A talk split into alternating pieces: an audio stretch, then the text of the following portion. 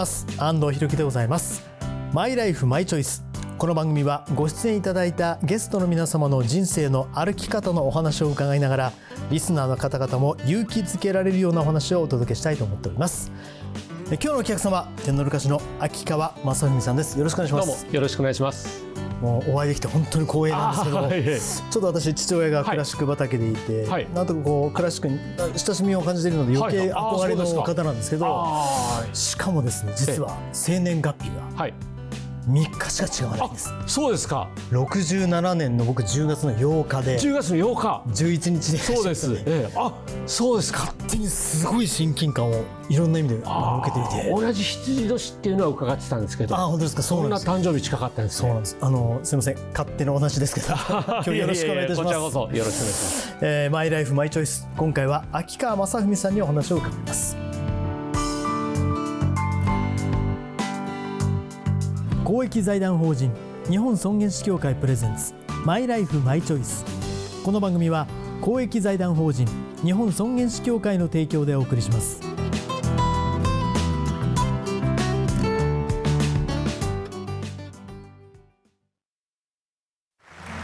すごく素敵な舞台だったわね。主人公の生き方最後が泣けたわ。あなたの人生という舞台エンディングを楽しく豊かにしましょう公益財団法人日本尊厳死協会。詳しくはホームページをご覧ください。この映画ハッピーエンドでよかったわね。主人公の生き方素敵だよね。あなたの人生はあなたが主人公。ハッピーエンドのために。公益財団法人日本尊厳死協会。詳しくはホームページをご覧ください改めて本日のお客様秋川正文さんです。よろしくお願いいたします、よろしくお願いします。もう日本に住まいの方で知らない方はいらっしゃらないと思いますが 秋川さんもともとのはい。音楽の入りえはなどういうきっかけだったんですか？ね、まあ父親が声楽家だったので、まああのなんとなく家の中にクラシックの音楽というのは溢れてる感じでね。はいはい。で最初はあの4歳の時からバイオリンとピアノを習い始めたんですよ。はいはでまあクラシックの音楽やってたんでそっちはもう全く伸びなくって。いいやいや。まあ田舎の男の子なんで遊びたいじゃないですか外でね、あの愛媛県のねそうです。西条市も生まれなんで、だからもう遊びたい遊びたいって練習が嫌いなんでね。はい、全然それが伸びなくって、うん。で中学3年生の時になんか先生がふと合唱部に入ってみないかうんってうん。結構強引に勧誘してきて。はい。それで初めて歌を歌ったらあうなんかこれはいけるんじゃないかなと、はいはい。それがきっかけでもうこの道に進もうと思いましたね。その時に歌った歌とかええ。どういうようなジャンルの歌を歌われたんですか？その時最初はその14歳の時は合唱部だったんで、はい。いわゆるあの合唱コンクールの課題曲とかね、はいはい。そういうのを歌ってたんですけどもそこから高校に入ってはい初めて声楽としてね、うん。あのソロの声楽を勉強するようになってからははい。父親のレッスンを受け始めて、うん。うん。で一番最初にイタリアの歌曲を、はい。まあ、これから歌ってみるかって言って勉強し始めましたね。あー。でもその中学校のきっかけからはもう迷いなくえもうこの道で行くそうですね。あ。だから14歳からはもうブレることなかったです今まで、えはえもうこの道と思ってましたね。はいはいはい、えまあそれが結果間違っていなかったということなんですえけどそうなんですかね。いやでまあ留学も はい。されたという、そうですね、まあ、大学と大学院を卒業してから、はい。イタリアに3年半4年ぐらい行ってましたかね。うん。うん。どうでした？その留学の時に当然もうまっしぐらという中で、ええ。留学でまたその手応えというのをしっかりされた感じですか、あのね最初、イタリアに行く前にはいみんないろんな人から言われたのがはもうイタリアに行くとその辺のタクシーの運転手がいはい。日本の音大の声楽家より歌がうまかったりするんだみたいなこう噂を聞いて、はい。で向こう行ったらすごい人ばっかりなんだろうなと思ってはい。行ったんですよ、はい。はい。大したことなかったですよ。単なるイメージだったんですイメねージでした。それでだから向こうの音大生の声楽家の歌とか聞いたら、えこれ平均レベルは絶対日本の方が高いでしょっていう感じだったんですよ。あそうそんな感じだったんですね。だけど、はい。イタリアでははい。たまに出てくる天才が世界に出てくるんですよ。なるほど、はい、だからやっぱりね日本はそのたまに出てくる天才がいないというかね。だから平均レベルは日本が高いけどもはい。イタリア人はたまに出てくる天才がすごいみたいな。ええでまあ一応まああの世界ね三大テノールとかって言い方になりますけど、い、わゆるテノール歌手、はい。その音域というのはええ。もうもう決められたものなんですか？じご自分で決められるものなんですか？これはね、ここが難しくって、はい。その自分で決める人もあれば、はい。先生が判断してうん「君はテノールだね」はい。っていう人もいればそれぞれなんですけど、は私はね、いはい。もう絶対テノールってこだわって自分で決めましたね。あご自分で？そうです。で、はい。中には途中その声楽を勉強してるあの段階ではい「君はバリトンじゃないか」っていう人は結構いたんですけどなるほどそこはもうテノール、自分はもうテノールなんだ。父がテノールだったんで、はいはいはい。どうしてもテノールの歌い手になりたかったんですよ。それはご自分の声というよりもまあお父様の影響どどちらですかね？父親の影響でしょうね。それではい自分がねそのいわゆる声帯を見てくれる専門のお医者さんっているんですよ。はいはい。でそこに行くとあなたの持ってる楽器、まあ、我々楽器って言うんですけどね、はい。あなたの持ってる声帯楽器は何ですっていうのがはっきり分かるんですよ。うんうん。その時私は、あなたが持ってる楽器はバリトンですって言われました。あら科学的にはと言いますか。はい、自分は、はいとビオラではい。バイオリンの曲をいつも弾いてるような感じなんですよ。ああ楽器としてはちょっと低い低音があるけど。低い声なんだけど楽器だけどテクニックでそのテノールの声を出してるっていう。うわす逆にすごいことというか、まああの、逆にそのテノールだけど声の太さとか迫力っていうのはそっちの方が出るんで、はいなるほど、ええーでも、はい。そんなキャリアを積まれて、ええ。多くの方が知ったきっかけはやっぱり「紅白歌合戦」はい。まあ、千の風なんですけども、うんはい。あのまあ、どういうような、あのお気持ちで、はい。あの曲を歌われて、まあ、紅白に臨まれたのかい。かがですか、あの曲はねそもそも歌い始めたのははい。あのコンサートで来てるお客さんのアンケート用紙に書いてたリクエストの中に書いてたんですよ。はい。はい。それでまあ割とねそのお客さんが自分より年上の方が多くて、うん。自分が知らない世代の曲をたくさんみんな知ってるんで、はいはい。まあ例えば美空ひばりさんの曲っていうと、やっぱり前期の方の曲は自分も知らないんですよね、はい。リアルタイムでね。でそうやってお客さんにリクエストを募ってちょっとレパートリー増やしていこうかなと思って。うん。そしたらその中に「千の風になって」っていう曲が書いてあって、どんな曲だろうなと思って調べてみたら新井満さんの曲にこうつながって、はい。それで最初はねあこれ綺麗なメロディーだなと思って実はね歌詞は全く入ってきてなかったんですよ。あああの歌手の月の曲聴きながら歌詞が入らない。歌詞は入ってなくて、はい。メロディーだけ入ってきて、はい。あこれいいメロディーだなと思って。あ自分だったらこのメロディーはこう歌うなとか思いながら、うん。あこれレパートリーにしてみようと思っはいては歌い始めて、いはい。歌い始めた時も正直ねあんまり歌詞の意味って深く考えてなかったんですよ。歌いながらも。えはえ、であ例えばあの私のお墓の前でやっぱこの「お墓」っていう言葉がねすごくちょっとねうん。きついんですよ。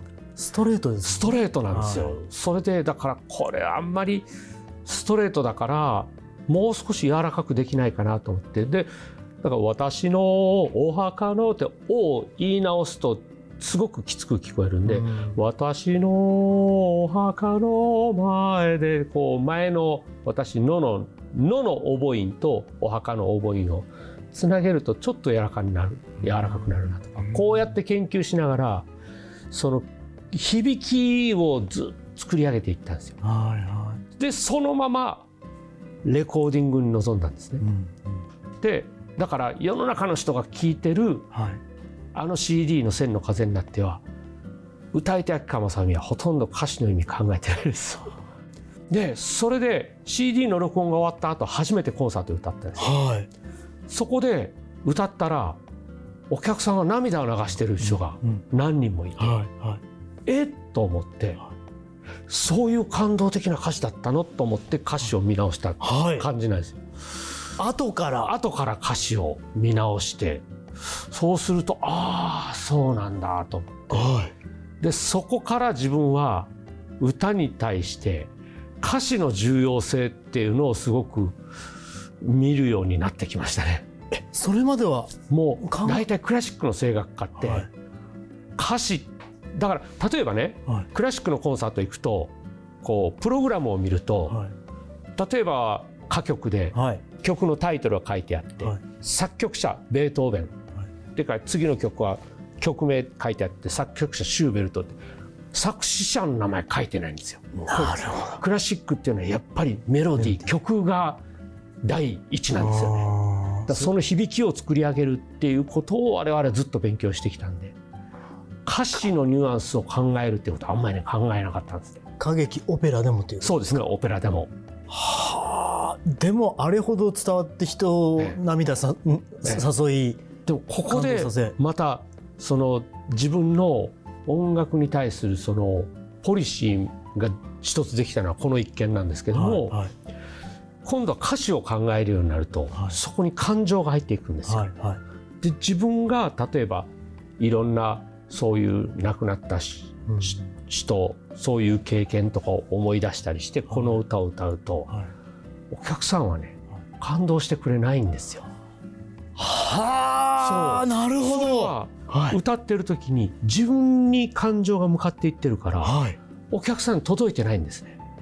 はあなるほだから歌詞に自分の感情を込めるんじゃなくてその曲のあるべき姿をいい響きでお客さんに届けた時にお客さんは自分の感情と照らし合わせて自分の感情を込めてくれるんですよね。だから最初に歌われた時に皆さんが涙したわけですね、そうなんですよ。だからここであ歌い手は感情を込めるもんじゃなくてうん。自分を無にしてはい。歌声響きをお客さんの心に届けていけばお客さんは自分の感情で聴いてくれるっていうのはこれが自分の一つの音楽ポリシーになったきっかけかもわかんないですね。でもその「紅白歌合戦で」はい。まあ、千の風をお歌いになって、い。やっぱり変わりましたか？環境というのは。あのこの曲ってはい。それまでもだからコンサートで歌って、はい。その後ねいくつかそのテレビの番組でもはい。何回か歌ってるんですよ。はい。だけど全然実はねその時に響いてなくって。はあはい。でえーっと要するにやっぱり音楽ってその曲とその周りの環境とか、例えばその聴く時間帯とか、はい。そういうものが全てこうミックスされないとはい。人の心に響いていかないんだなと思って。うんで「紅白」っていうのがあの12月31日のあれちょうどね10時40分ぐらいだったんですけども、あの時間帯にもう「紅白」も最初ねこうバーンと派手に始まって、うん。後半少しこう落ち着いて聴けるなっていうまた時間帯でなんか歌ったのがちょうどお客さんの心に響いたのかな。だから本当にあの「紅白」あの「紅白」一つではい。千の風になっては世の中に広がっていったのかなっていう気がしますね。ただもう多くのあの皆さんが知ることになった「千の風」とい。う曲なんですけども、もうまさにあの歌詞がいわはい、ゆるこう、まあ、亡くなった旅立つ方からのメッセージというかなんですが、はい。それをこう実体験でも、はい。なんかもう大切な方を失うっていう経験をされたって伺ったんですけどありましたね。えっ、とまあ2019年に、まあ、いわゆる親友を亡くして、でまあ私はどちらかというとその昔から仲いいはい。その学生時代ね大学時代から仲良かった友達っていうのが本当のこう真の友達と思って、月1回ねはい。その時の友達とうん。集まって飲み会をし、今でもしてるんですよ。うんうん。でそこに集まる仲間のしね一人がはい。2019年突然あの大動脈解離っていう病気でと突然倒れてうん。でそのまま亡くなってしまってはい。でまああの最初ねあのメールでその亡くなったっていう報告聞いた時はちょっと、はい。まあ信じられなくって、うん。本当に数日前に会ってた友達だったんでね。元気な状態で。元気な状態だったんで、はいはいはい。だからなんかあ人ってなんだろう人の命ってうん。本当にこう当たり前じゃないんだなって生きてるっていうことがね、うん、だから自分ももしかしたら、うん、突然明日亡くなる可能性もあるわけですよね。だからあ今本当に生きてるっていうことって貴重なことなんだなと思って。でまた誰も予測してなかったことなんで、はい。まあ、ご家族の人とかすごく混乱しちゃったんですよ。それでいろんなそのね後の整理みたいなことも自分もそこにいろいろ入っていって協力家族の人と協力したりはい。はいしたんですけども、その時にあこれ自分も今まだ50代前半だけども、いつ何が起こるか分かんないから自分はこの後何があっても家族に迷惑かけないちゃんと整理はしときたいなと思って、うんはい。エンディングノートをつけ始めたんですよ。あそれがきっかけでそれがきっかけで。はいはい。で自分の残してるものだったり、はい。っていうことも全部一覧を書いて、うん。であと自分が亡くなる前にはどうしてほしい。はい。で自分が亡くなってからどうしてほしい、っうん。ていうことも全部自分の希望をねノートに今書いていってます。うん。でもこれもまた考えが生きてるうちに変わっていったりするわけですよ。はい。はい。変わっていくとあこれ今ちょっと考え違うなと思うと前の横棒を消してではい新たな自分の希望を書いたりとかだから一冊のノートに全部希望は書いていってますね。でその「千の風になって」というのがはだから私のお墓の前で泣かないでくださいと、要するに自分が亡くなったけどもその残した人がいるわけですいよ。はいはい。でその人はお墓の前で泣いてるわけなんです。よ。うんううん。ん悲しみに暮れてる。はい。要するに亡くなった時に人間ってどう思うんだろううん。と思った時にその残した人が悲しみに暮れてその後暗い人生を歩むっていうことを多分望まないと思うんうですよ。ん。はい。そう。だからその亡くなった人がもっと笑顔で生きてね。私のことなんか考えないで前向きで生きてね。っていうメッセージを送ってる歌な気がするんですよね。はいはい。これは全くその自分も考えが一緒で。うん。だから自分が亡くなった後もとにかく笑顔で自分が幸せになることだけを考えてほしいっていうのが自分の残した人へのメッセージ、そういうことは書いてます。なるほど。え。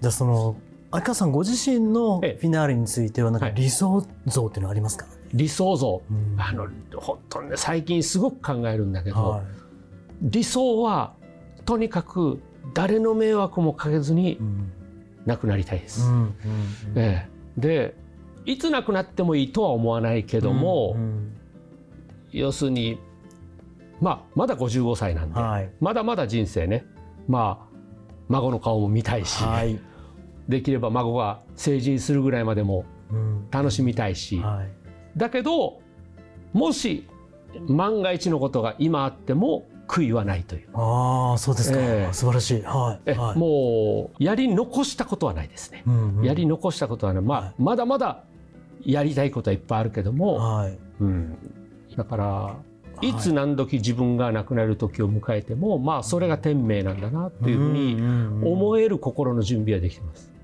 うん。うん、でもまあもっともっといろいろ楽しみたいのは楽しみたいですけどね。なんか具体的に楽しみたいこととかやりたいことっていうのは何かありますか？具体的には何かありますか、うん。やっぱり一つは自分のことで言うとまだまだ自分は歌が上達していってるんですね。去年出せなかったような声が出せるようになってきてるんです。だから歌手としてはい。もっと究極の声をはい。出せるようにしていきたい、うん、っていうのはやっぱり一つの夢としてあるんですよ。はいでまあそれをもってやっぱりずっとオペラを勉強してきたんでね。はいはい。だからやっぱりこれからより多くのそのオペラの舞台に上がっていって世の中にもっとオペラを普及したいっていう夢があると。はい。これとは別にまたもう一つは自分はまあこっから年老いていくあの立場で。でこっから未来のあるはい。まあ自分の子供だったりね、はい。またその世の中のうん。いろんな若者たち。はい。その人たちの未来に対して何かこう応援したりできることっていうのをやっていきたいな。うん。このこの2つですね。自分の夢とはい。これからの未来ある人へのサポート。こうん。の2つを力を入れてやっていきたいなと思ってます。はい、あのしかも彫刻でも、はい、秋川さん二課点そうなんですよ。、はいや何気なくねはい。始めた趣味だったんですよ。はい。43歳の時に始めたんですね、はい。彫刻を。はい。これがどんどんどんどんはまっていって、はい。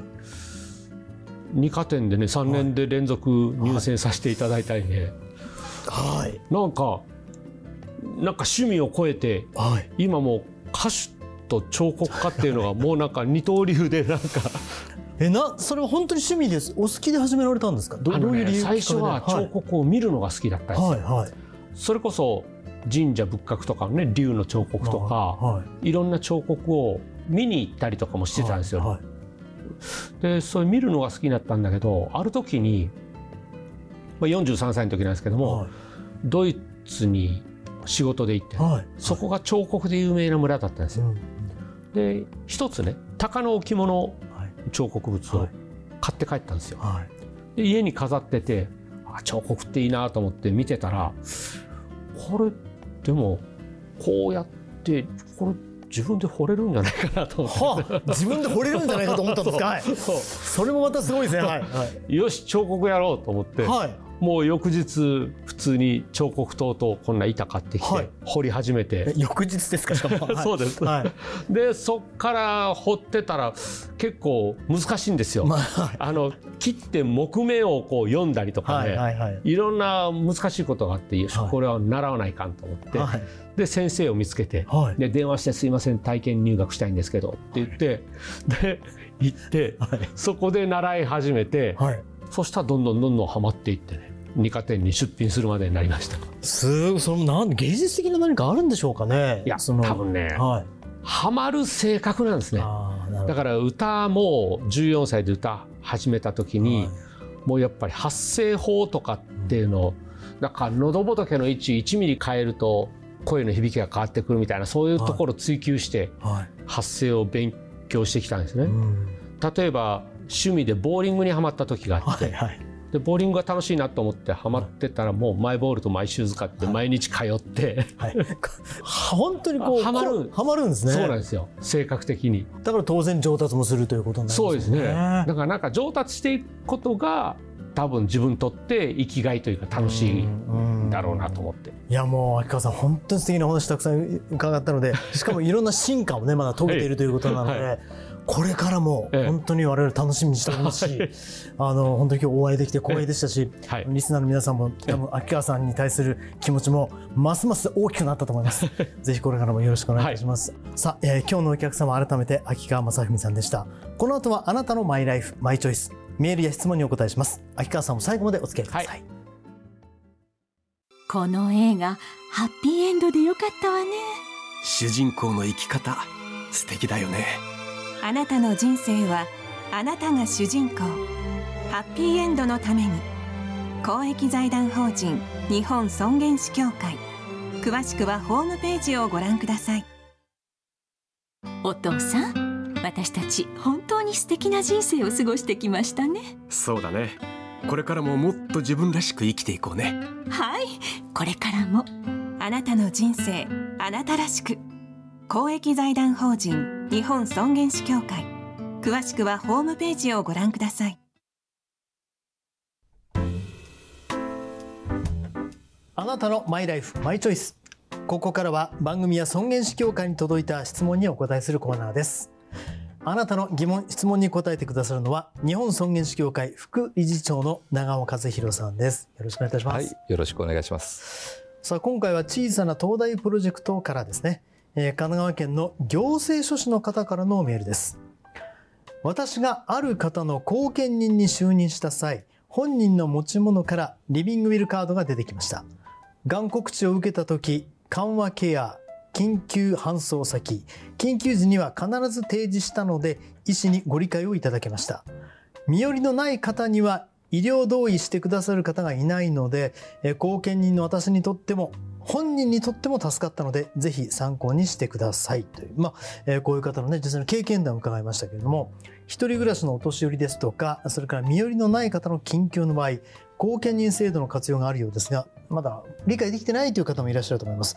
長尾さん改めていかがですか？はい、えーちょうど2000年に介護保険制度ができた時に同時に成年後見人制度という制度もできました、うん。まあ、これは財産管理はい。がメインなんですけどねで、えーそれを受けるためには、まあ、医師の診断書が必要です。で、まあ、法定後見といいましてはい。裁判所が家庭裁判所が決めるんですけど補佐補助後見って3段階あるんですけどあのそのためには申立人っていうのが必要なんです。まあ、本人が申立人になることもできるんです。それはお金それにひ認定に必要なお金を、えー払う人のことを申立人って言います、で医師の診断書と、まあ、そういうことで後見人をつける方があの時々いらっしゃいまして、はい。まだ十分に周知されてません。でまあもちろんそこまで至らなくてもあの任意後見と言いまして例えば私が私の財産をはい。誰か頼んで管理してねって、こうん。れこれはもう自由なんですね。はい。じゃなくてまあ裁判所が関与するのがあの法定後見ということで、まあ、ぜひあのこういう制度をまあ必要な方は活用してほしいし、はい。そしてこれは財産管理がメインですけどもじゃあリビングウィルの管理までできるのかどうかそれはまだ議論が成熟しておりません。はいまあしかしあの、まあ、本人の意思リビングウィルをまあみんなであの相談しながら尊重しようということでやっぱり、えーやっていったらいいと思います。ということであのぜひあの後見人さん、うんえーリビングウィルの管理に頑張っていただけたらいいなと思ってます。まずはそれを知るところからですね。そうですね。こういうはい制度があるということを知っていただいて、あの自治体の窓口そしてリーガルサポートクラブっていうのがいろいろありまして後見人になりますよっていう弁護士さんとか行政書士とか司法書士さん登録してます。そういうところに、えー地域のところに相談してもいいと思いますね。はい、わかりました。ありがとうございます、はい。あなたのマイライフマイチョイスメールや質問をお待ちしております。この番組へのメールは番組ホームページそして日本尊厳死協会のホームページそれぞれでお待ちしております。今日は公益財団法人日本尊厳死協会副理事長の長尾和弘さんにお話を伺いました。ありがとうございました、はい、ありがとうございました。お父さん私たち本当に素敵な人生を過ごしてきましたね。そうだね。これからももっと自分らしく生きていこうね。はい。これからもあなたの人生あなたらしく。公益財団法人日本尊厳死協会詳しくはホームページをご覧ください。すごく素敵な舞台だったわね。主人公の生き方最後が泣けたわ。あなたの人生という舞台。エンディングを楽しく豊かにしましょう。公益財団法人日本尊厳死協会。詳しくはホームページをご覧ください改めて本日はお客様にテノール歌手秋川雅史さんをお迎えしました。さあこの番組ご出演いただいてい。かがでした？いやすごく安藤さんとね、同い年だったんではい。すごくお話してみたかったんであ本当ですか？たくさんお話できて楽しかったです。本当にありがとうございました。素敵なお話を本当にありがとうございました。改めて今日のゲスト秋川雅史さんでした。えこの番組は YouTube でもご覧いただけます。マイライフマイチョイス日本尊厳死協会 TBS で検索してください。お相手は安藤博樹でございました。また来週。公益財団法人日本尊厳死協会プレゼンツマイライフマイチョイス。この番組は公益財団法人日本尊厳死協会の提供でお送りしました。